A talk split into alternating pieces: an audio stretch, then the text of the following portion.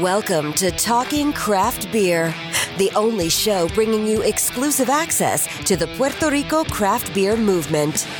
Every episode is packed with in depth conversations with beer industry leaders and the latest news and information on upcoming events. We'll help you bridge the gap, flatten your learning curve, and solidify your beer knowledge so every beer you drink becomes a better experience. And now, your host, Andrés Nieves. ¿Qué, ¿Qué está pasando? Bienvenido al episodio 17 de Talking Craft Beer, show donde consigue el acceso exclusivo al movimiento cervecero artesanal en Puerto Rico. Gracias por estar aquí de nuevo conmigo otro miércoles más de show. Estoy bien contento con este episodio, pero antes de empezar a explicarle de qué se trata este episodio, quiero hacerle la aclaración que el episodio es todo en inglés porque el invitado vino directamente desde Estados Unidos. Y además, quiero también dejarles saber que este episodio se grabó el 3 de octubre, que fue el miércoles antes de, de, irme para Santo Domingo. Por eso van a escuchar como que eh, hablamos de fecha y de fines de semana, como que estaban de gira aquí en Puerto Rico, pero no. Eh, ellos estuvieron aquí, o sea, el invitado estuvo aquí que fue Neil Callahan de Cigar City Brewing. Estuvo acá haciendo la promoción todo ese fin de semana. Estuvo el día que grabamos, grabamos en Taberna Boricua. Al otro día creo que iban para Lúpulo y después al otro día iban para el TAP y para la esquinita. Y ese sábado después, que era el sábado 6, tenían el, el evento en Méndez, en la bodega de Méndez, que era el Oktoberfest, entiendo que era, según me dijo Luis. Eh, lo tenían allá y por eso es que está como un poquito atrasado. Eh, pero no se preocupen, el episodio está buenísimo, me encantó, es la primera entrevista que hago completa en inglés para Talking Craft Beer, me fue súper bien, le quiero dar las gracias a Luis Díaz de Méndez eh, que pudo hacer pasar esto. Y quedó bien bueno y gracias a Villa y a Mari por habernos separado un pedacito allí de Taberna Boricua para poder hacer el episodio. En este episodio vamos a estar hablando sobre la trayectoria desde que empezó Neil con este mundo de la cerveza. Él empezó como desde 2007-2008 en el mundo de craft beer. Eh, vamos a hablar sobre las limpiezas de las líneas en los tabs. Él nos va a explicar. Él hacía esto y, y era un máster haciendo esto allá en, en Nueva York, en Atlanta que estuvo trabajando también como diseñador de portfolio y manejo de inventario de cerveza de craft beer, nos da unos insights y unos, unos tips de cómo manejarlo y cómo, cómo empezar a hacer ese portfolio para, para tu negocio si vas a montar un craft beer spot. Hablamos también sobre la historia de Cigar City, sus cervezas, las cervezas que están llegando a Puerto Rico. Tienen un montón de cervezas, pero formalmente en Puerto Rico vienen cuatro que son las que está teniendo Méndez aquí ahora mismo. Y también nos habla un poco de cómo se fundó la cervecería ya en Tampa, Florida, con su eh, fundador Joey Retner. Habla del proyecto, hablamos del proyecto Hopped in the High Seas, que fue una colaboración con una cervecería que ya no existe aquí en Puerto Rico, era de Ponce, eh, desaparecida y destruida. También hablamos sobre la cerveza que solo puedes tomar en el aeropuerto de Tampa, porque la hacen allí. Tienen una cervecería en el aeropuerto de Tampa. Qué bien. pero para poder entrar a la cervecería tienes que, comprarte un pasaje porque no puedes pasar para, para allá adentro. Quiero agradecerte como siempre, por escuchar el episodio. Estoy bien contento. Hay mucha gente que se disfrutará en este episodio, entiendo yo, porque un montón de escuchas allá en la Florida. Estoy bien contento. Gracias por el apoyo a todos ustedes. Un montón de gente escuchando en California también, en Texas, Estados Unidos. Hay un montón de gente escuchando. Escríbanme por Facebook. ¿Quiénes son ustedes? Quiero conocerlo, quiero saber eh, eh, su historia y cualquier historia cervecera que tengan o quien quieran que hable allá de, entrevistas de allá de Estados Unidos también, que tenga alguna cervecería, algún boricua que esté por allá. Me puedes seguir en Facebook a Talking Craft Beer, en Instagram a Talking Craft Beer también. En Twitter puedes seguirme, es a Talking Craft B, sin la R al final porque no me cupo, el handle no daba.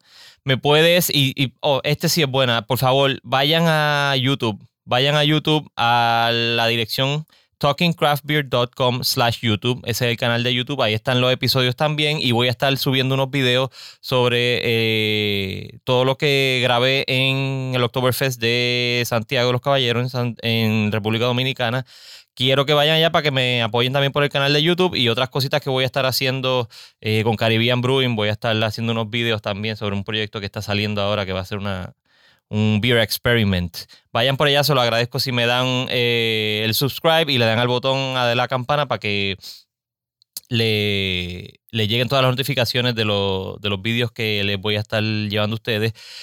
De nuevo, vayan a Facebook, díganme qué, qué material les gustaría ver, eh, qué, más, qué entrevista les gustaría que hiciera. Estoy cuadrando unas cuantas también ya. Eh, pero díganme, díganme, esto es para ustedes y esto es de ustedes. Y por último, quiero explicarle lo que es el concepto del lector, la, posición o la plaza que tiene Neil en Cigar City. El lector viene inspirado de lo que era la fábrica de cigarros. En Tampa eh, había mucha fábrica de cigarros y el lector era este personaje que se sentaba frente a todos los trabajadores mientras estaban haciendo los cigarros y le iba leyendo y contando eh, eh, artículos y leyendo periódicos para entretenerlos mientras ellos iban trabajando. Eh, este mismo concepto lo transmiten a lo que es el lector de Cigar City Brewing, que va eh, llevando toda la historia de la cerveza y toda la marca de Cigar City y presentándola a todas las compañías o, eh, craft beer spots que, que, visita Neil. Él es como un brand ambassador de, de la compañía Cigar City Brewing. Ahora, sin más preámbulo, los dejo con el episodio. Que lo disfruten. Bye. All right, today's guest has eight plus years working in the restaurant, bar, and craft beer industry, either as a consultant or educator. He is currently one of the 102 people worldwide to hold the Advanced Cicerone title, level 3 out of 4. And also, he is certified BJCP beer judge, helping promote the, un- and the understanding and appreciation of the world's beers. All of that has helped him become one of the ambassadors for Cigar City Brewery story around the world. I present you and welcome to Talking Craft Beer, the one and the only Cigar City's El Lector, Neil Callaghan. Welcome, Neil. Thank you very much. Very excited to be here, Andres. Thank you for doing this. You just got off the plane. You are right here at Taberna Boricua. So thanks to Villa and Maria for uh, allowing us to be doing this uh, this episode right here. Welcome to Puerto Rico. Very excited to be here. This is my very first time in Puerto Rico, so this is uh, it, the reception already has been amazing. I've been off of the plane for about uh, four hours, and it's already been amazing. It's really been great. It's really warm. We have some uh, bad weather uh, right around like two or three in the afternoon. A lot of rain. just coming from the north I mean, the surfers are uh, happy.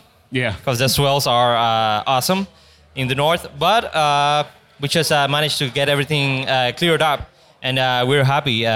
you never been to Puerto Rico? This is your first time? Never, never. Which is surprising, especially I, I live in Florida, and you know it's maybe a two-hour flight, so it's so close. but um, work Cigar City and the brewery has got me working all over the country, but this is my first opportunity to get down here. I've, I've been wanting to see what's happening with the Puerto Rican beer scene and what's happening just in general in, in Latin America with the beer scene. So this, this is amazing.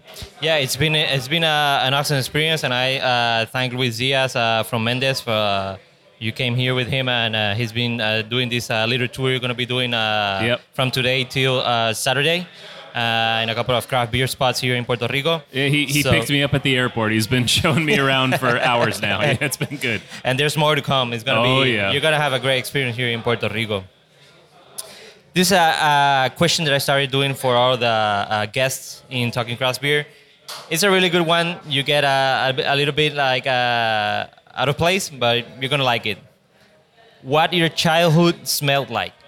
What my childhood smelled like? Wow, that's a very good question. Um, I feel like it smelled like the plastic that you know you build those little like plastic bikes out of when you're you know mm-hmm. like those big wheeled like the, the the plastic bicycles you'd ride around when you were three or yeah, four years yeah. old. That's you. what immediately comes to mind.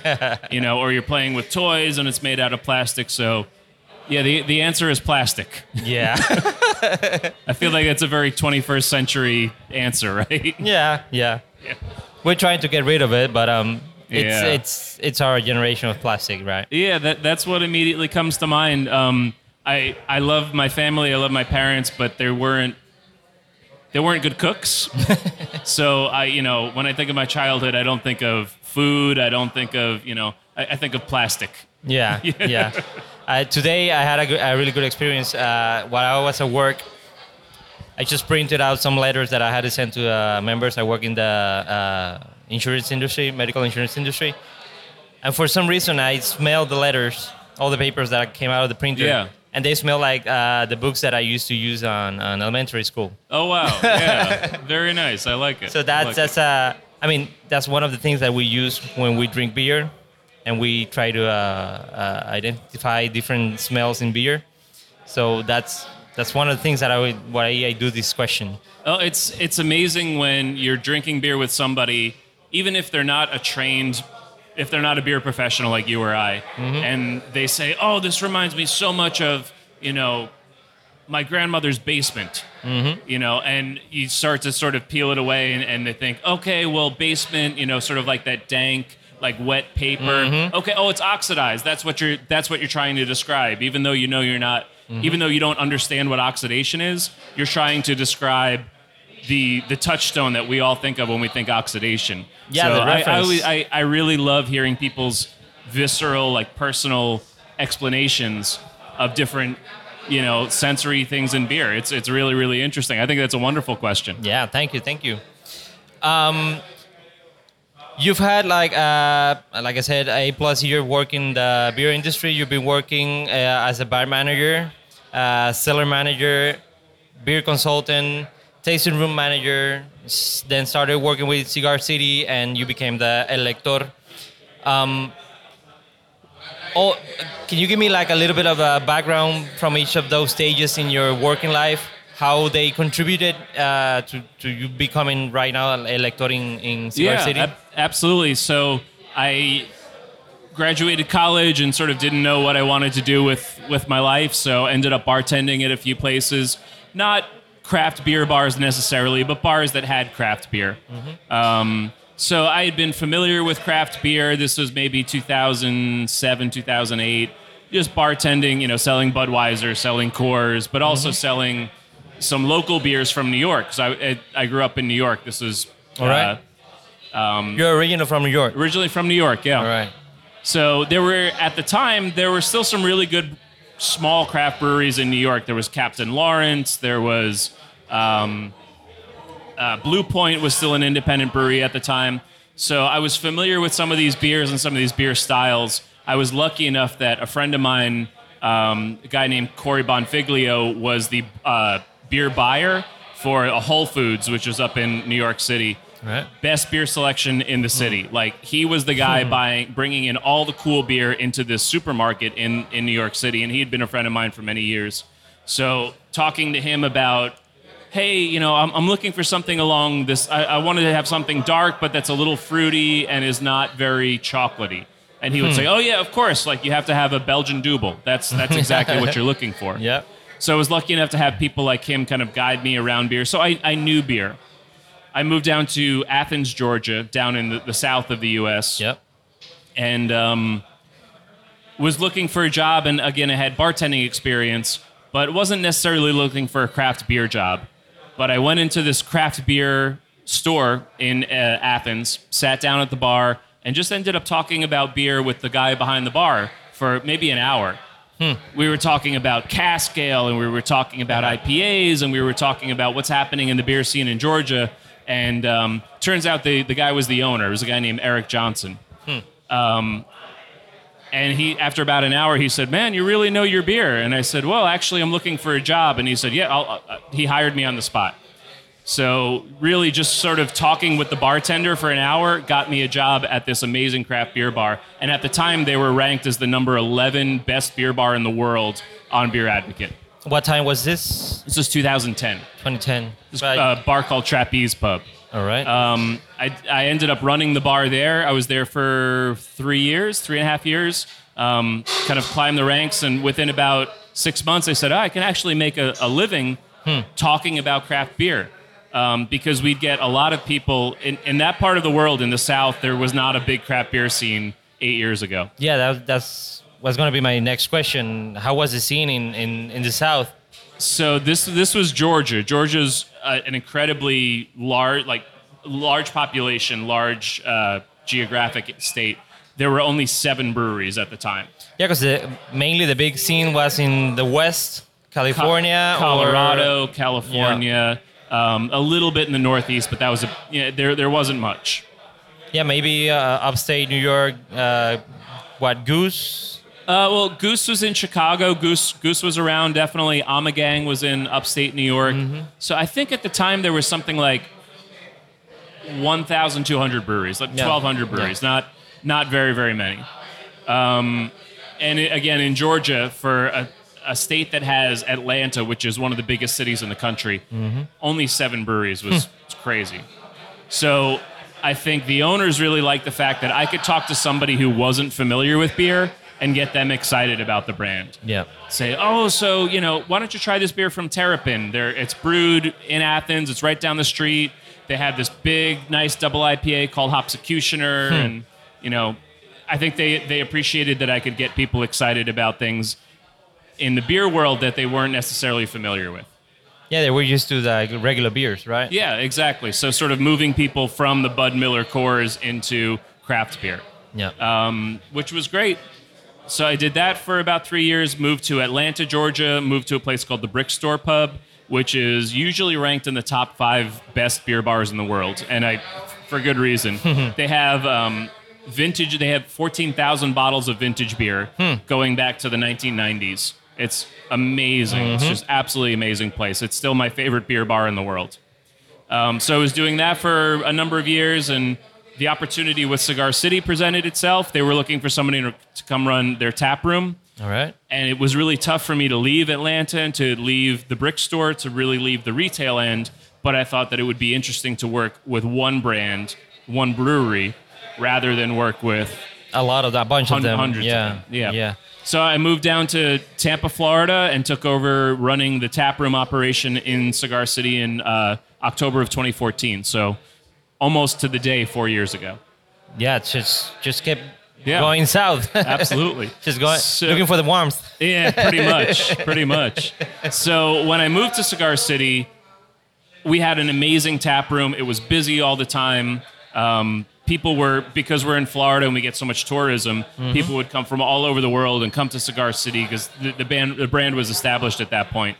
But we weren't doing a good job of explaining what we were brewing and why we were brewing it and why the beer was called this and um, there, there was a big gap so when i came in that was really my, my focus is i wanted the bartenders to be able to explain oh so you've never been here why don't you try the guayabera why don't you try this citra it's all citra hops. It's called guayabera. It's a you know it's a shirt. It's big in latin america. This is why we called it this. Um, and we weren't doing that previous to me kind of we, we, we weren't doing it well before I, I came on. Yeah, that's basically what, what's uh, been happening to us here in Puerto Rico. I think that uh, that education that people need to have, uh, at least the bartenders, just to uh, push out the products, uh, it, it has to be like a, a little bit step up. Because uh, maybe they, they, they've been drinking the same beer here in Puerto Rico, the local beer. So when they taste our, our these new craft beers, either from Puerto Rico or from the States, they just get this shock in their mouth. Yeah. They don't know how to uh, understand it or decipher it. so that's uh, that's basically what uh, what we need to do. So that uh, that's a really good uh, point you're uh, Oh, exactly. And there. obviously, the liquid is is first and foremost. The beer is first and foremost. But the story behind the beer is just as important. Mm-hmm. You need, you know, a lot of our beers have a very very interesting story. Whether it's the ingredients that we use, whether it's um, you know, our brewmaster was inspired by this dish he had when he was in uh, the Czech Republic, Mm-hmm. you know, or he had this beer when he was in uh, New Zealand and he wants to try to emulate that, and or this the name of the beer. Every every one of our beers, and I think every every craft beer in general has a story behind it, and really. What what my job has become is to help tell the story of our beer and tell the story of our brand. Yeah. Because even if, you know, well, I, I don't really like hoppy beer. N- n- yeah, I'm, I'm picture somebody coming into the tap room and saying, "Well, I don't really like hoppy beer," but they get so involved in, oh wow, so it's it's it's just got one hop. It's just got Citra. Oh, and it's called Guayabera. It's it's okay. Well, I, I'm familiar with what that is. Uh, so th- they really get engaged with the story. So the, Yeah, the it's like- beer is It's like basic marketing, I say. exactly. You gotta have the story behind every every product you have, so you can understand what where it's coming from and why it's it's right in your in front of you. Just before we go into all of that uh, world about uh, the stories of uh, Cigar City's uh, Yeah. beers, I just uh, and we talked before we started recording. I wanted to talk about a little bit about the the draft system maintenance because you did a, a lot of that and there's a bunch of stuff that uh, you got a lot of knowledge about it Yeah. and i got a bunch of questions from our listeners regarding that stuff even from one of our listeners that want to start a, a craft beer spot and he wanted to do like uh, 30 taps. Yeah. and i went like i know i understand you i know you want to have all the beers in the world but the maintenance you gotta have behind all those taps it's uh, a really intensive intensive labor. How how do you go about cleaning taps when you're switching uh, beers or, or maintaining good taps It, it depends on the situation. It depends on the length of the the draft system as well. Okay. You know, if you're working just with a small keg box and you know it's a direct draw system, it's usually you always always want to do at least two weeks between cleanings. all right A- At least two weeks. Um, and that's just your regular beer line cleaner. That's going to take care of Pediococcus, Lactobacillus. That's going to take care of organisms that grow grow up and make your beer taste like butter or make your beer taste sour, which drives me nuts because we make a lot of beer and we send it to a lot of places. And for me to go to a bar, you know, in Puerto Rico or anywhere, uh, to Texas, and try our beer and drink it and go, that's not how our beer tastes. I know that's not how our beer tastes. We've worked we work so hard to source the right ingredients and to create the beer the, the right way and to package it the right way and to ship it cold and to ship it the right way. For it to get to a draft line that is dirty, it breaks my heart. It Yeah. really, really does. And it's it's not that people are lazy or, or you know malicious. It's just that they're not informed. Yeah. So at least every two weeks, you really have to clean with beer line cleaner. And again, that's going to take care of Lactobacillus pediococcus, um, organic material. At least every three months, you're also going to want to do an acid clean, which is working on inorganic material. That's going to work on calcium oxalate. It's going to work on beer stone, basically stuff that builds up inside of the lines that isn't necessarily going to sour the beer or uh, affect the flavor, but it is going to affect how your draft system is going to run yeah Yeah. you know, the, the other thing too is just visual. Look at your draft system, look at your beer lines, look at your couplers. Mm-hmm. I hate going to bars and looking at the actual couplers that are getting hooked up to the kegs, and you know they're covered in dirt, they're covered in grime. That's uh, you're you're just going to do a disservice to your customers, and you're going to do a disservice to those breweries. Because me as a as a brewery employee, when I go to a bar and their draft system is dirty, I go, uh, you know, we want to sell, sell beer. you. Yeah, I don't wanna we sell you sell beer, but we also don't want to misrepresent our beer. We want to make sure that people are having it as fresh and as good as they would be drinking it if they were in Tampa at our tap room. yeah just just have the same uh, taste Yeah. and everything So my, you know, you can spend a lot of money on recirculating pumps and on uh, you know different chemicals, but as long as you're as long as you're doing regular beer lining cleaning every two weeks with actual beer line cleaner, um, stuff that is going to kill th- that bacteria, and as long as you're doing a quarterly uh, acid rinse and, and taking care of the inorganic material, that's the most important. And again, if you if you see dirty draft equipment, just clean it. It's it's easy enough. It really is. just just jump on it and uh, and clean it just don't don't leave it till the keg ends uh, and uh, bring a, a bad product to our customers Yeah, exactly. It's your responsibility as a bar owner or as a publican to properly represent that beer and properly represent that brewery. Yeah, that's awesome. You also did some uh, some work uh, uh, managing inventory and uh, designing craft beer programs at bar and restaurants. Yeah. How do you go about that? How you how you decide which? I know you you you, you like get married some to some uh, uh, brands of beer, but how how do you design a program like that for uh, for like this for La Taberna Boricua? How do you how would you go about that? Uh, obviously the first step is understanding the consumer because if you're opening up a neighborhood pub somewhere that you know the the average bar bar consumer is coming in and might not know a lot about craft beer you want to have good introductory craft beer. Okay. I, I think that's across the board. Even if you're a really big fancy craft you know place place like where we're, we're drinking here obviously everybody here knows beer, but they're going to bring their friends who might not know beer. So you want to make sure you have accessible beers. Even if you just want to do craft, make sure you have a craft pilsner or a craft lager. All right. Um, the next step is looking at the food menu. Are you serving food or are you're not serving food? If you're serving food, you definitely want to keep that in mind when you're picking your, your beer list. Some styles of beer, like a Saison, for instance, is just amazing pairing with different types of food. Some styles, like a double IPA, gets a lot tougher to pair with different dishes. Yeah. So that's your next sort of question. Are you focused on pairing the beer with food or are you just focused on serving the beer? If if he, if they were gonna serve only like the beer, only beer Yeah. here in Taberna Boricua, what would you go? Obviously, uh, uh, representing the the different styles of beers that Cigar City has, what what would you be uh, putting on tap uh, here? Only beers, not Sure. pairing with food. Yeah, yeah. If, if I'm just doing a beer bar, first and foremost, the number one selling style of craft beer is IPA. That's what consumers want.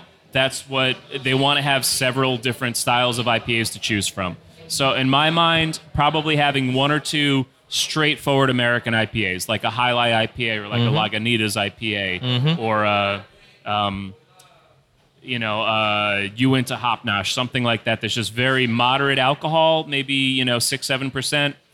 Um, doing maybe one big hoppy beer because some people really want to be beaten over the head with hops. they want to be the hoppiest, the craziest, you know, or something big and juicy like a you know New England double IPA. Yeah. Then having something that's low alcohol. I think if you're just doing beer, you want to focus on those more moderate alcohol sessionable beers because Right. people aren't going to be eating food necessarily while they're drinking. So if I'm helping design a craft beer list at a place that doesn't serve food, I want to keep it low alcohol. All right. You know? Because you also want to keep them drinking. If I had Yeah, you don't all- you don't want to get people like uh, all uh, Messy. messed up here. Yeah. you know, yeah, you my- got if- you also got a responsibility with your customers too. So you gotta Right. you gotta watch out with they go out and uh, and get their home safe. exactly. Yeah, I, I don't want my entire list to be over seven percent alcohol. That's not helping the customer. It's not helping my bottom line either. Um, in my mind, I think you can get away with between twelve and twenty draft lines. I think is plenty. I think that's enough to have really kind of cover most styles that people are going to come in looking for. Where again, you want to be able to invite that non-craft consumer, the person that just goes, "I like dark beer. I don't know much about beer, but I like dark beer." So you can offer them uh, Munich Dunkel, something that's kind of dry, dark in color but not heavy, not sweet. You want to be able to offer them like a Doppelbock, something that's a little sweeter, but you also want to be off- able to offer them an imperial stout. Um, you know, same thing with hoppy beers, same thing with lagers. You always want to have a wheat beer. People love wheat beers. Yeah. they they just do. Whether it's a Yeah. Hefeweizen or a Belgian wheat beer. Yeah. people really like. It, the consumer is familiar with a wheat beer. yeah, I was just Um, having the fire uh, Florida cracker right. Yeah, just a moment ago. You're right. So in in my mind, I think between 12 and 20 lines is plenty. If I'm open, if you're literally building a draft system from from the ground up, um, keep it moderate alcohol, and then think about blended margins. You know, think about I can bring in this one keg that's going to cost me three hundred dollars, but I'm going to have to offset it with this other keg that's going to cost me seventy dollars. You know, thinking about um, not necessarily thinking about the price of one keg, but thinking about the price of your overall beer program. Yeah, yeah, because you don't want to be uh, going over with uh, just one keg and wasting it all, selling it all, and just keeping a, a, a stash of uh, old kegs right there. You want to serve your beer fresh, and that uh, that moves me or segues me to the next question. how do you how do you work your inventory or how do you rotate uh, your kegs or your uh, bottle can uh, inventory when you're when you have a, a place like this, like Taberna it's, Boricua? it's difficult. Um, for me, the the packaged product always moves more slowly. It it just does. So if you're having 400 beers in package, you're doing a disservice to everybody.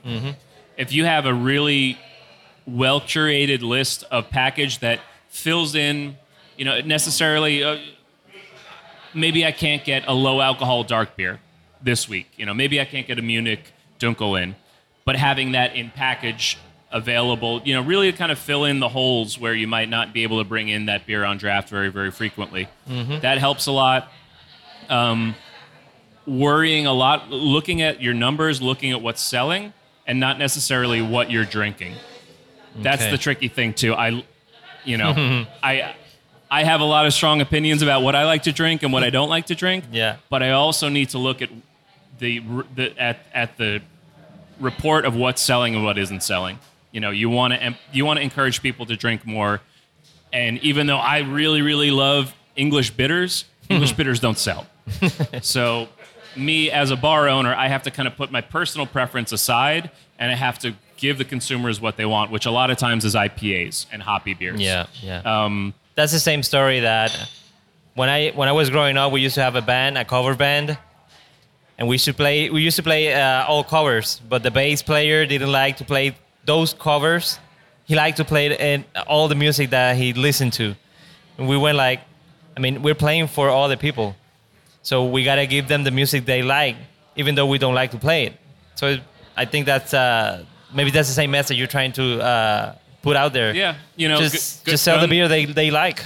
I'm, I'm sure Axl Rose is sick of singing "Sweet Child of Mine," but he has to go out and sing "Sweet Child of Mine." Yeah, and November Rain, right? Yeah, exactly. like it's not an option. It's the same thing with IPAs, and unfortunately, when I visit some bars and we try to talk about Jai Alai IPA, the bar owner says, "Oh, I, you know, I, I don't really like IPAs," and I'm saying, "But your So your what? customers do. That's what's important." yeah. You're here to sell. Yeah, exactly. if you want to drink your beer, go you, go to your house and drink them. Yeah, exactly. I just uh, before we go to the next question, I wanna uh, give a shout out uh, to your social medias uh, at Cigar Brewing. That's on uh, Instagram. Yep. So Cigar City Beer, I think. Cigar on- on City Instagram. Brewing. It's uh, your Instagram for uh, Facebook and Twitter. It's at Cigar City Beer. Correct. Yes. And your website is uh, cigarcitybrewing.com. Just uh, if you want to check all the roster uh, uh, of their beers, and uh, we're that we're we're not gonna be talking about all of them right here. We're gonna be talking mainly the ones that we have here in Puerto Rico. But uh, they got a bunch of beers. I went through uh, before we before we came here to do that interview, and there are a lot of beers. Yeah. I just want to talk about a little bit about the background of Cigar City here, uh, not in Puerto Rico, but in Florida. When did Cigar City uh, became Cigar City in, in Florida? When Sure. did We, we were founded as a company in 2007 by Joey Redner. Joey is a fifth generation Floridian. He's lived his whole life in Tampa. Um, he had worked in the beer industry. He had been a beer writer for a newspaper. He had owned a bar in Tampa. Um, so he was looking at the Tampa Bay area, which, you know, Tampa, Sarasota, it- it's sort of the, we- talk about it as a kind of a metro area. Mm-hmm. The metro area has over 3 million people. And he was looking at that back in 2007, and there were less than six breweries at the time, hmm. which was crazy. You know, mm-hmm. again, you, you were talking about Colorado, California. Those places have, you know, a small town of like 100,000 has six breweries. Yep. So he was looking, it really saw a wide open playing field for craft beer. Um, he got on probrewer.com, which is a, a website where people post about um, job openings or post about uh, equipment they're trying to sell. And posted a, you just put a post up and said, I'm looking for a brewmaster for my brewery in Tampa, Florida. But this is this is high end high end brewing stuff. Yes. This is not home brewing stuff, right? No, no, no. All right. It, it's all professional brewers. All yeah. right. All right. Good. And he got in touch with uh, Thank you, Villa.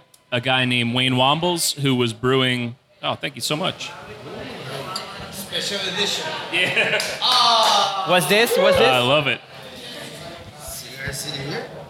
Oh, it's beautiful. oh. Sorry, we Here's the kick. Ooh, booyah. We've Thank just you, been Villa. handed just been handed pint glasses with the Cigar City logo on it and with the Taberna Taberna Boricua. Boricua. Awesome. Salud. Salud. So he got in touch with a guy named uh, Wayne Wambles, who's our brew, our, our, still our brewmaster. Uh, Wayne at the time was brewing up in Winston Salem, North Carolina. He was working at a place called Foothills Brewing, but he had been brewing around the southeast for over ten years, for quite a while. So those two guys got together. They met on the internet. Uh, Joey kind of pitched his idea of what he wanted to do with his brewery in Tampa. Wayne moved down from North Carolina. So those two guys on January 30th, 2009, brewed the very, very first batch of Cigar City beer. It was a batch of the Maduro Brown Ale. Hmm. And it was brewed on a 15 barrel system. All right. We still use that system to brew to this day. That So- uh, that that beer. That, that, one- beer and that system we still use today, which is pretty neat. Awesome. But at the time, it was literally it was just two guys in a warehouse brewing beer. There weren't other employees. There was our the whole tasting room was a bar, you know, about three feet long, tucked mm-hmm. in the corner. Actually, at the time, if you came to the tap room, the guy serving you beer was also the guy brewing the beer. so he would literally he'd be on the brew deck brewing beer, you know, putting hops into the kettle. Have to come down off the deck, go serve the beer, run back up to go brew the beer. It was crazy. So from there, we've grown exponentially. So from we, we kind of consider January 2009 to be our birthday. All right. Um, so from there, we're now the second largest craft brewery in Florida. We're in 23 states. We're in Puerto Rico. We're in Sweden. We're in uh, England. Um, it's crazy. It's grown so quickly. Jai Alai IPA is the number one selling craft six pack can in grocery stores in the entire country of, of the United States. What? And we're only in 23 states. Insane. It's crazy. So it's grown in less than 10 years, it's grown exponentially. But what I what I love about the brewery and, and what really kind of keeps me around and what gets me excited is that everything we do is informed by Tampa, Florida. So we do beers that are informed by different, you know, types of food that you find in Florida, by right. different ingredients that you find in Florida. Everything we do is informed by Florida. Because actually, as I was reading uh, before we did the interview, uh, I, actually Florida had like a big background, brewing background, like in the 1890 something. They used to do beer in, in Florida, right? Yes, yes. Um, the oldest brewery in Florida, it was called the Florida Brewing Company. It's in Ybor City, which is in Tampa. It's an area where all the cigar manufacturing used to take place. Yeah. Um, it's a really, the building is still there. It still says Florida Brewing Company Hmm. on the side. It's a, a lawyer's office now. But um, High end law, law office. uh, yeah, he makes some money. He definitely makes some money. But the um, the head partner, like the, the guy that owns the building, is Huh? still he'll invite any brewery to come to his law office and will show you around the building and say that's where the lauter tun used to be. That's where the ice used to be kept. That's you know it, it's really amazing how much history is is in that building in Ybor, which is it's about five miles from our brewery. yeah, it's nice that he, he's keeping uh, everything alive. Yeah. So the the all the beer culture right there in Florida, he's uh, he's allowing everyone to see it and uh, and, enjoy it. Even though you there's been new breweries uh, coming up right there in uh, in Florida. Exactly. And I was telling Luis earlier, from less than six breweries in 2009, we now have over 60 in Tampa Bay. Hmm. It's crazy. Yeah, that, that's one of the things that I noticed. Uh, some of the guys here from the homebrewers uh, uh, club, they've been traveling to Miami and uh, all all the Florida area. They're visiting like 12, 13, 14 breweries uh, in a one week span or two, uh, two or three day span. Yeah. And I go like, how are you visiting? How how that scene has grown so much? How is that possible? I mean, is that I I compare it like to the West in California, so it's uh it, it's it's the thing right now. It's craft breweries are growing right now. It's an actual uh, product, and it's a group product that everyone's making. Yeah, exactly. And the majority of breweries are doing really, really good beer. Um, that's what we always say. We we want you to succeed. We, we don't look at any other brewery in Florida as competition. We want every single one of those breweries to succeed because right now there's so much room for everybody to grow. in Florida, craft beer is less than 20% of overall beer consumption. Way, way less than 20%. So there's room for all of us to grow. And as long as you're making good beer, we want to help you succeed. What we don't, what bothers us is when you are not making good beer and you don't want to improve your beer. Because our concern is that, you know, if you're a Budweiser drinker, you're going to end up at XYZ brewery hmm. that isn't making good beer, and you're going to say, Oh, I've heard about craft beer. Maybe I'll try some. And you drink it and it's bad. And mm-hmm. you go, ah, I'm just going to stick with Budweiser. Mm-hmm. But if you go to, you know, Cigar City, or if you go to Seventh Son, or Coppertail, or um, Angry Chair, or any of the breweries in Florida, they're doing really amazing beer. Then you're going to go, oh, this is great. Like I've been missing out on this all the time. Yeah. And we think eventually you're going to end up with Cigar City beer in, in your glass, which is awesome. There's the same train of thought that we have here in Puerto Rico. That uh, we've been drinking the same stuff for years. Even our fathers and grandfathers, same old stuff from Puerto Rico and all the stuff that's been coming from the states, uh, like meaning regular beer. When everyone starts tasting all the new stuff that's coming in, their eyes lit, get lit. It's it's a, a different experience uh, all about it. This that happened to me. Uh, I, I used to drink the same stuff, and uh, it's ironically I started uh, drinking stouts. For some reason, I like stouts, and I could chug a bunch of stouts, uh, and then started like going down to more uh, uh, easy going beers uh, and, more tasteful beers. And uh, I've tried to to promote that with all my friends. Try uh, uh, more easygoing beer, so you can get introduced to it. Don't go all like I did. And we also were talking uh, with other guy here in the Taberna Boricua patio. That's the same thing. Everyone's trying to go with the stout for the first time, and you are like, uh, "No, this is not for me. This is too hard. This is too too strong for me." You get drunk by having two beers only, and they get uh, uh, uh, carried away. Yeah. But I think, honestly, w- what you've just said, where you said, you know, I went from drinking kind of what everybody else drinks to go straight to stouts. I think there are a lot of people like that mm-hmm. because it's so it's completely different than what you expect from from beer. If you're used to just drinking yellow beer, mm-hmm. then if you go straight to stouts, you just go, what, this is completely different. And some people, like you said, it's too much. But for some people, it's going, this has just opened my eyes to what, what beer can be. This is amazing. But some people need to Yeah. kind of move Yeah. incrementally, like you were saying. They need to move from a, you know, a domestic lager to a pilsner to a helles or to a blonde ale, and then kind of move up toward IPAs, and then move to the darker stuff. Yeah. Um, And going with that, uh, you said you started, uh, Cigar City started with the Maduro, Yes. brewing the Maduro. Then uh, in 2009, you had like that explosion and uh, started brewing better beer and more beer. What were the, the other uh, beers you started brewing? So, if you talk to Joey, Joey's the guy that started our company. He's our founder. He's our CEO. In his mind, there's a brewery in California called The Brewery, B R U E R Y. If I, I don't know if you're familiar, but they um, No, no, I have.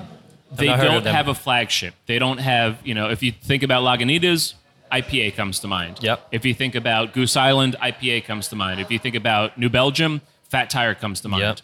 Yep. The brewery does not have that. The brewery just, they say, we want to brew whatever we want, whenever we want to do it.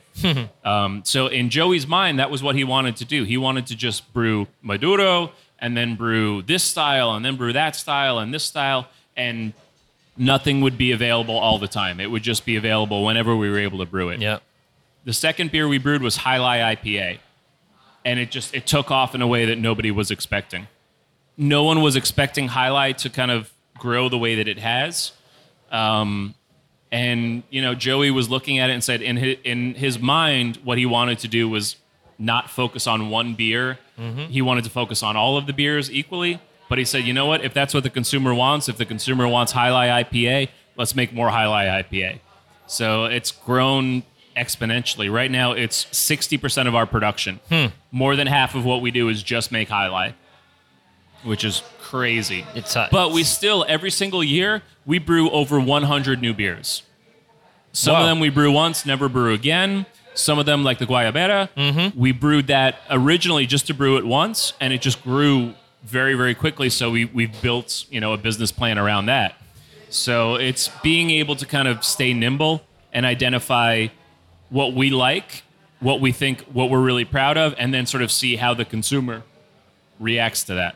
Yeah, that's that's uh, that's a good thing because uh, maybe you get accustomed to the same style of beer and you go all, all day drinking High Life or you go drinking all day Guayabera, but maybe you want to try something different. So you give them to the customer. So maybe as a marketing uh, plot, or, or you might say, so you, they don't go drink other people's beer, but you you get them all the vari- variety uh, from uh, Cigar City. Yeah. We, we, we like to have the variety, but we want other people to tr- we want them to try other people's beer. Mm-hmm. 100%. That way you can come back to Jai Alai and say, well, I tried this IPA and this IPA, but Jai Alai is a lot better. Mm-hmm. You know, we're, we're very proud of it. There's uh, there's other IPAs I think the world of, absolutely. Um, but we we love Jai Alai, and we think that within that style of beer that it really stands out. All right, uh, we've talked about uh, Guayabera and Life a bunch. Uh, maybe everyone that don't know, they're just uh, unaware of Cigar City. Neil Callaghan is here in Puerto Rico, just promoting uh, all the beers that have come here to Puerto Rico, and they got a four core beer that are uh, being distributed by Méndez here in Puerto Rico, and they are Guayabera, Maduro, Life, and Florida Cracker. Guayabera is a Citra Pale Ale. Maduro is a brown ale. Jai Alai is an uh, India Pale Ale, an IPA, and Florida Cracker is a Belgian-style white ale with uh, coriander and orange peel. Those are the four main beers that you got here uh, going in Puerto Rico. Correct. Yes. Um, Jai Alai, like I said, is our biggest seller w- without question. Guayabera has become a really strong number two for us. The Florida Cracker is a really, really great beer for this type of climate. It's our number two seller in Florida because it's a good warm weather beer. You know, it's light, it's refreshing, it's citrusy. Like you said, it had orange peel. It's brewed with the Belgian yeast that gives this really nice lemon lime kind of uh, citrus quality Yeah. to it. Really moderate alcohol and very refreshing. And then Maduro, like I said earlier, that's the first beer we ever brewed. so that has a very sentimental spot for us. Yeah. Um, it's a full bodied chocolatey beer, Mm-hmm. but isn't heavy. It isn't sweet, finishes nice and dry. It's kind of everything I like in a stout or a porter, like, like you were talking about earlier, Yeah. but in a much lower alcohol package. Yeah. I think uh, the other event we had in the Pimenton, I think I had a Maduro with some meatballs. That's an Italian place. Nice, yeah. There were me- only meatballs with uh, sauce and uh, uh, garlic breaded, uh, garlic bread. Awesome. Very nice. A And nice pairing, man. Yeah. that, that's what I love about our beers as well is Wayne, who's our brewmaster, comes from a culinary background. He was a chef, Yeah. he was a cook, he worked in restaurants for many years. So when he's approaching a beer recipe, he's approaching it not only for how the beer tastes, but how it's going to pair with food. So none of our beers are over the top. They're all balanced. So they're going to pair very, very well with different types of food. And again, Maduro with um, meat or steak or ribs or barbecue, it, it's perfect. It's really, really nice. It's just uh, the, uh, the the aftertaste. You you take like a piece of the of the meatball and then uh, you sip. Uh, take a little sip of the of the maduro. It just uh, blends uh, right in. Um, are you? Do you have uh, new beers coming here to Puerto Rico right now? uh, uh, apart from the four uh, core ones. Right now, we have some specialty beer that we sent just for this week for All kind right. of our launch week. You know, for for me to get out here and get help get people excited about what we're doing and get them excited, kind of drawn in with some of the specialty beers. So we have our Oktoberfest on draft right now. Yep, here I had at uh, Taberna Boricua. Um, really, yeah, we have Helsingborg Bomb, which is a Berliner Weiss we brewed with a brewery in uh, Sweden. Actually, it's a Berliner Weiss that's got blood orange, Yeah, light, tart, refreshing, very citrusy. I have not have that. And then the other one's the White Oak uh, IPA. So it's Jai Alai IPA rested on white oak spirals. It brings out this really nice coconut vanilla quality in the beer. Same recipe as Jai Alai, but that oak really adds this nice dimension to the beer. Mellows out some of the bitterness, brings out this again really nice vanilla coconut quality. Yeah, I gotta try one. You we have that one re- right here, right? The white oak, we have it right here in Taberna today. It's gonna be here, right? I gotta come back. I Gotta come back. Uh, and the October Oktoberfest, the Oktoberfest, obviously, we are in the October third. Yeah. We are right in the center of Oktoberfest uh, right now. If you haven't listened to uh, Talking Craft Beer episode, our past episode, uh, episode uh, 015, episode 15, we talked about uh, the Oktoberfest and everything related to it. So go listen to it. Once again, uh, if you want to get in touch with uh, Cigar uh, City Brewing, go to at Cigar City Brewing. Uh, that's for uh, Instagram at Cigar City Beer on Facebook, on Twitter, and the website just to check all the their beer roster. That's cigarcitybrewing.com. Go there. You can check all the the history uh, behind uh, Cigar City Brewing. That right there, located in uh, Florida, and. Uh, uh, everything about their uh, the whole roster of employees. They got a bunch of. They, they, they got like 71 employees. So uh, go and back them up. We're really excited about is being able to sell our beer year round Yeah. here. Um, we're lucky enough that obviously a lot of people do uh, travel between Tampa and between Florida and Puerto Rico. And we have a really good recognition for our beer. We've had people traveling from all over asking, you know, when they're going to be able to get our beer in Puerto Rico. And thankfully, with Méndez, we've been able to make it happen. It's been a long time coming but we've had a, a great relationship with the beer scene in Puerto Rico. We actually brewed, excuse me, we brewed beer in Puerto Rico back in 2012 and 2013. All right. We did. Um, Where you did that? are you are you, are you familiar with that that uh, those beers at all? Uh, no, I'm not familiar about them. So we brewed with a brewery in Ponce. Oh, so that's the backstory. Is it, was that Bouillet?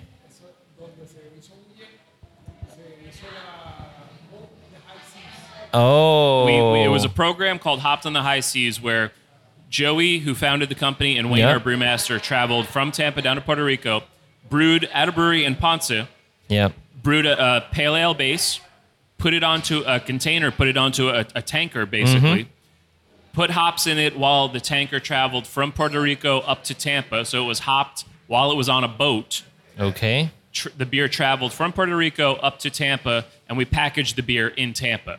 So the beer was brewed in Puerto Rico, but packaged in Tampa, and it was hopped all along the way in the Caribbean Ocean. Yeah. Um, we did, I think, five different versions of that beer, um, which is uh, ridiculous. It's a, a lot of work, Yeah. and we didn't. I think we actually lost a lot of money doing beer that way, but it was a cool story. You know, we were able Yeah, to just really with get. the logistics about it. oh, it was the logistics Since- were a nightmare. yeah, Yeah. but it was it was cool because we got to experience what was happening in Puerto Rico, and we got to really you know work with. I've actually spoken with a number of home brewers that were there while we were brewing the beer. Um, you know, people really got engaged with it, and then we packaged the beer in Tampa, and it didn't really leave the Tampa area too frequently, but um, really interesting beer. It, it gave us an appreciation for what was happening down in Puerto Rico, but we're also able to tell that story and get people excited about the Puerto Rican beer scene in Florida and in the U.S. It was really, really cool. What was the name of the beer again? It's called Hopped on the High Seas. Hopped on the high seas. yep. I heard I heard that story that uh, a brewery from the state came here to Puerto Rico to do that, and they did it there, but I didn't know it was uh, Cigar City. That was us. yeah. And the sad the sad ending of the story is that it all it all got demolished and uh, Yeah. taken down. um, unfortunately. Yeah. Unfortunately, yeah. Sad, sad. So what's not sad is that Cigar City is here in Puerto Rico. They came to stay, and they are uh, actually an award-winning brewery. You, uh, we just had the GABF uh, last uh, week. Uh, the week before last, yeah. Yeah, And uh, you guys won gold with the Maduro Brown Ale, actually your first beer. And uh, you won gold for the Guayabera also. Uh, silver for Guayabera. Sil- silver, I'm sorry, silver for the Who's keeping Guayabera. track? It's all right. I mean, I mean, for me, it's gold. it's all right. Um, yeah, we, we were fortunate enough to win some GABF medals back in 2009, 2010, and 2012. Um, but this is the first time in seven years that we've actually won anything at GABF. So we're really, really excited about it. Um, it's it's amazing because the number of breweries and the numbers of beers that were submitted for competition at GABF, it's thousands. Yeah, And yeah. for them to kind of pick out what we're doing and, and say that this is some of the best in the style, we're really, really, really flattered. We're really happy. I was listening to another podcast from uh, Arizona, and uh, I'm sorry, from San Diego, the San Diego Beer uh, podcast, and uh, they were talking about all things related the GABF and all the winners and all the stuff, and they were talking about that that for this year they actually gave like a sticker to all the winners so they can put on the on the on their board Yeah, yeah, exactly. so people can actually notice that they actually won.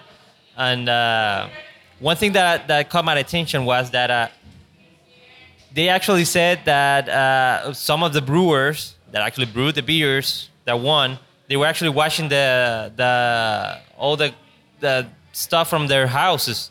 I mean, how, how is it possible that the brewer that brewed the beer that won the the contest is not there? you know, some of these breweries that win are very, very, very small breweries, like two or three employees, maybe. Mm-hmm. And to to serve your beer at GABF, you have to donate the beer because it's all a benefit for the Brewers Association, which is which is awesome.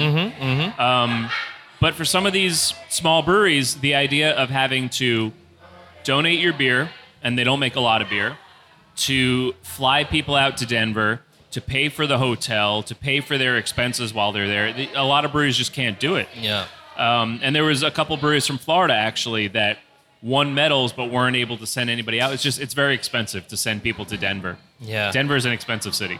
Yeah, I thought about going this year, but uh, actually, I got a trip to Santo Domingo. Just uh, gonna cover the, the Oktoberfest here in Santo Yeah, Domingo. yeah. And as I said, all the brewers from from the breweries from the Santo Domingo just to check the scene here in the Caribbean. And uh, I think I might I might be going next year. Uh, you you have have you been before? no, I've never been. I I mean, I just got I just got in the craft beer scene and all the homebrewing stuff uh, like a year and a half ago. So I'm just a newbie in this as a you, as you. you, you have to go. It's it's the most incredible beer festival you will ever go to. It's hundreds of breweries. It's thousands of beers. Hmm. Um, it's just it's absolutely unbelievable. Um, and it's it's for us it's amazing to go because we get to sample what's happening with all these different breweries around the country. Mm-hmm. We get to and like you were saying earlier, they make a, a good point of, of kind of marking. All right, this brewery won for the best IPA. This brewery won for the best Hefeweizen. So you get to try some of the best beers in the entire U.S. It's it's Mm-hmm. really really amazing. And the Brewers Association does an incredible job with it. It's really really great. Yeah, that's awesome. I think that's a that's a part of the of the Puerto Rico scene that has a bunch of good uh, breweries here. We got uh, we got uh, Ocean Lab, we got uh, Surk, we got uh, Señorial, we got a bu- we got a bunch of uh, breweries here in Puerto we, Rico. we had an Ocean Lab Pale Ale earlier tonight. It was delicious. yeah, yeah. So I think there, uh, that would be a nice thing, at least to see them competing on those uh, tournaments. Uh, Neil, uh, what else you got for me from Cigar City? What else you gonna be bringing here to Puerto Rico? Uh, we're just, like I said, we're just extremely excited to be a part of the Puerto Rican beer community now. Um, the the knowledge of craft beer and the excitement about craft beer on the island has been growing exponentially. Méndez has been doing an incredible job of educating the consumer and Yep. getting them excited about what's happening with all these breweries. Um, we're, we're just really, really happy to be down here. Um, and again, there's so much, you know, transport between Tampa and between Florida and Puerto Rico. We feel like we can translate the excitement that's happening for our brand in Florida. We can translate that down to Puerto Rico. Yeah, I think it's awesome, and I think it relates a lot with the names and uh, and everything about them. Uh, every time I listen uh, or, or hear the name of La Guayabera, I just go, uh, I just remember my grandpa. Yeah. wearing the the guayabera and the and the hat. It's just uh, something we relate a lot uh, here in Puerto Rico. Absolutely, and it's it's funny. I was telling Luis earlier, we're we're distributed in places like Wisconsin and Minnesota that they have no idea what a guayabera is. so we have to do a lot of explaining. Yeah. you Yeah. know? Everybody says uh, uh, guava, so it's it's like a guava beer, right? No, no, No, it's, no, it's no, not no. a guava beer. So we, we do have to explain a lot. Um, but we're fine with that because it helps explain what the Tampa culture is and what Latin American culture is, which is that's what we're all about.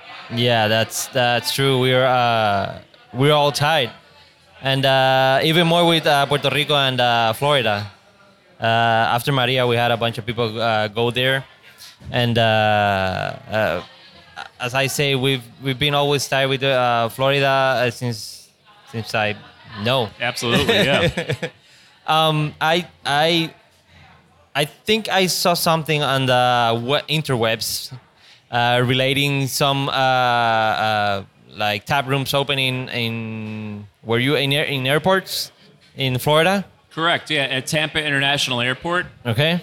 Um, we opened back in 2013. We were uh, relatively small, but we were actually brewing beer inside of the airport in Tampa International, where we're the one of only two breweries in the entire world to actually brew beer inside of an airport. It's amazing. Yeah, that's Um, awesome. So we kind of we had to remodel the place, and just recently, just in the last two months, we've reopened. So we're brewing beer actually inside of the airport. Um, you're able to get all kinds of Cigar City beer that you're not able to get anywhere else. The beer that we brew in the airport, it doesn't get distributed anywhere. It's so just there for the tourists. If you're flying internet in or, in or out of Tampa International Airport, go to the Cigar City Brew Pub. There's a window into the brewery, so you can see Ian, our brewer, actually brewing beer while you're you know while you're traveling, nice. and you get to have beer that Cigar City beer that doesn't even get served at the brewery. It only gets served there in the airport. It's amazing. so if you're in the Tampa area, you got to go to the airport just to taste it. Yeah, just buy buy an airline ticket just so you can drink the beer. That's awesome. That- Exactly. that's really cool. I wish I wish we, we could have something like that here in Puerto Rico. Yeah, It's- it would be awesome. It's real. It's a really cool facility, but it's also interesting because we have to get all of our brewing equipment and all of our you know grain and hops and everything has to go through security. TSA. Yeah. So just getting the ability to make beer, it's a pain. It's a huge, huge pain because it all has to go through X-rays and it all has to go through TSA and everything. So it's it's really unique. It's it's another one of those projects like Hopped on the High Seas. It's not making us money, but it's a cool story, and Yeah. we really, really are excited about it. And what? Spreading the word is what it's all about. Do you know any of the names of the the beers that are being brewed there? So they've just brewed their very, very first batch of beer about a week ago up there. Um, I don't know what they've been brewing. Unfortunately, I, I flew a different airline to Mm-hmm. get down here, so I wasn't able to go by the, the brew pub this time. Okay. But um, it's always something new. It's always something interesting, and you, you won't be able to drink it anywhere else. I, I wonder if it would be like the attendant, the flight attendant, yeah. or the excess baggage or something like that. But actually, it, it is interesting because we brewed a beer just at the airport that was so popular at the airport that we now brew it um, year round at the brewery. It's called Tony Jannus Pale Ale. yeah. Once again, customer service, what they want. Exactly. Yeah. Interesting stuff. Yeah, awesome.